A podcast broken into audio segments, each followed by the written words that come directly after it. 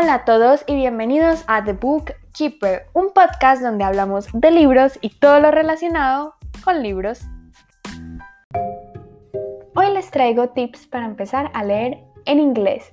Antes de empezar con el episodio oficialmente, tengo que hacer un disclaimer súper importante y es que yo realmente no tengo muchísima experiencia leyendo en inglés, no soy ninguna experta, esto viene es más como desde mi poquita experiencia de lo que me ha servido para introducirme como a leer en otro idioma que, que no es como mi idioma materno ni nada, entonces pues aquí les voy a compartir lo que sé.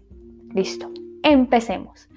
El primer consejo, y creo que es uno de, los más, de los más importantes y diría que más lógicos, es leer libros contemporáneos. Porque, a ver, no te pongas a leer un libro de 1600, 1700, del cual no vas a entender pues cómo hablan los personajes, tal vez te pueda aburrir la forma en que escribe el escritor, no vas a entender, por ejemplo, ciertas eh, cosas políticas o sociales, o al menos sí las vas a entender, pero no te vas a sentir como identificado con esas cosas. Después te va a parecer bastante aburrido y pues no, recomendable leer contemporáneos. En lo personal, yo leo libros eh, contemporáneos de romance. ¿Por qué? Si te metes en una fantasía épica o en un libro de ciencia ficción, por ejemplo, créeme que te vas a perder horrible. Yo, el primer libro que me leí en inglés fue Harry Potter, el segundo libro, porque el primero me lo leí en español. Y créanme que fue bastante difícil porque obviamente teníamos estas esos términos nuevos, palabras muy nuevas, que por ejemplo algunas no tenían una traducción como de una palabra, sino que era como algo más raro, por decirlo de esta manera. Afortunadamente yo ya me había visto la película, entonces sabía más o menos qué pasaba, pero sí fue bastante difícil como leer el mundo en otro idioma que pues apenas estaba aprendiendo. Entonces, mi recomendación es que lean romance porque obviamente no tiene ni hadas, ni sirenas, ni, ni dragones. Entonces, pues es un poquito más fácil y pues también como estás en tu propio mundo, te puedes sentir obviamente más identificado con ciertas cosas y ciertas expresiones. El segundo punto es que busques esos libros que en serio quieras leer. No leas un libro como por obligación. Por ejemplo, yo recomiendo mucho buscar los libros populares. Si hay un libro en español eh, que te llama bastante la atención, pero el original está en inglés, pues atrévete a leértelo en inglés, no pasa nada.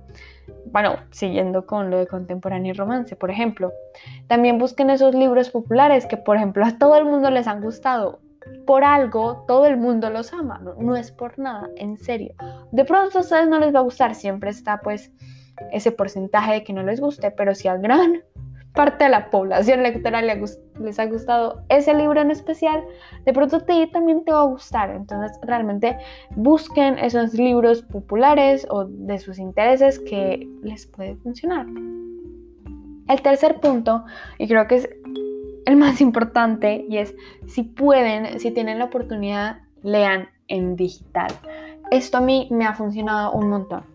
Yo tengo la saga Harry Potter en inglés, en físico. Y realmente he notado muchísimo la diferencia, por ejemplo, que leí otro libro en inglés en, en mi Kindle, que pues es, una, es como una tablet, pero especial para leer. Y leí un libro ahí en inglés y pues la experiencia fue completamente diferente.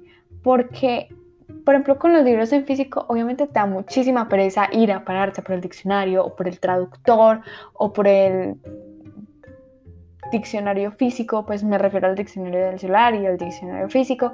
Obviamente te da mucha pereza cerrar, cerrar el libro y pues ponerte a buscar esa mini palabra que no entendiste. En cambio con la Kindle es muy fácil porque pues presionas la palabra y ya tienes la definición.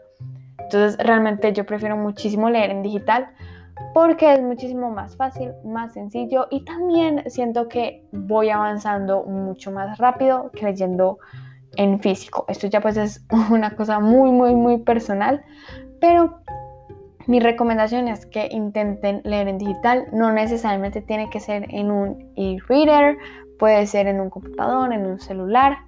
Pero les juro que va a ser muchísimo más fácil porque tienen el traductor y el diccionario pues en el mismo celular y así no pierden como tanto tiempo ni les da tanta pereza. Y el cuarto punto es literalmente lo de las palabras que no entiendan.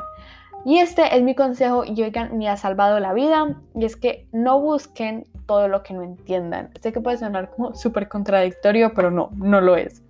Resulta que, por ejemplo, hay párrafos que si uno no entiende y los lee en voz alta, entiende. Por favor, disclaimer, no lo hagan en espacios públicos. Después los miran como locos y los llevan al manicomio. Pero, por ejemplo, lo que les decía con Harry Potter, que es un mundo fantástico y que fue un poquito difícil al principio cuando no entendía un párrafo o cuando no entendía, por ejemplo, un diálogo, que lo leía en voz alta en mi cuarto, pues ya como que con el sonido mi cerebro ya lo procesaba y ya decía ah, ya entendí, o al menos creo que entendí.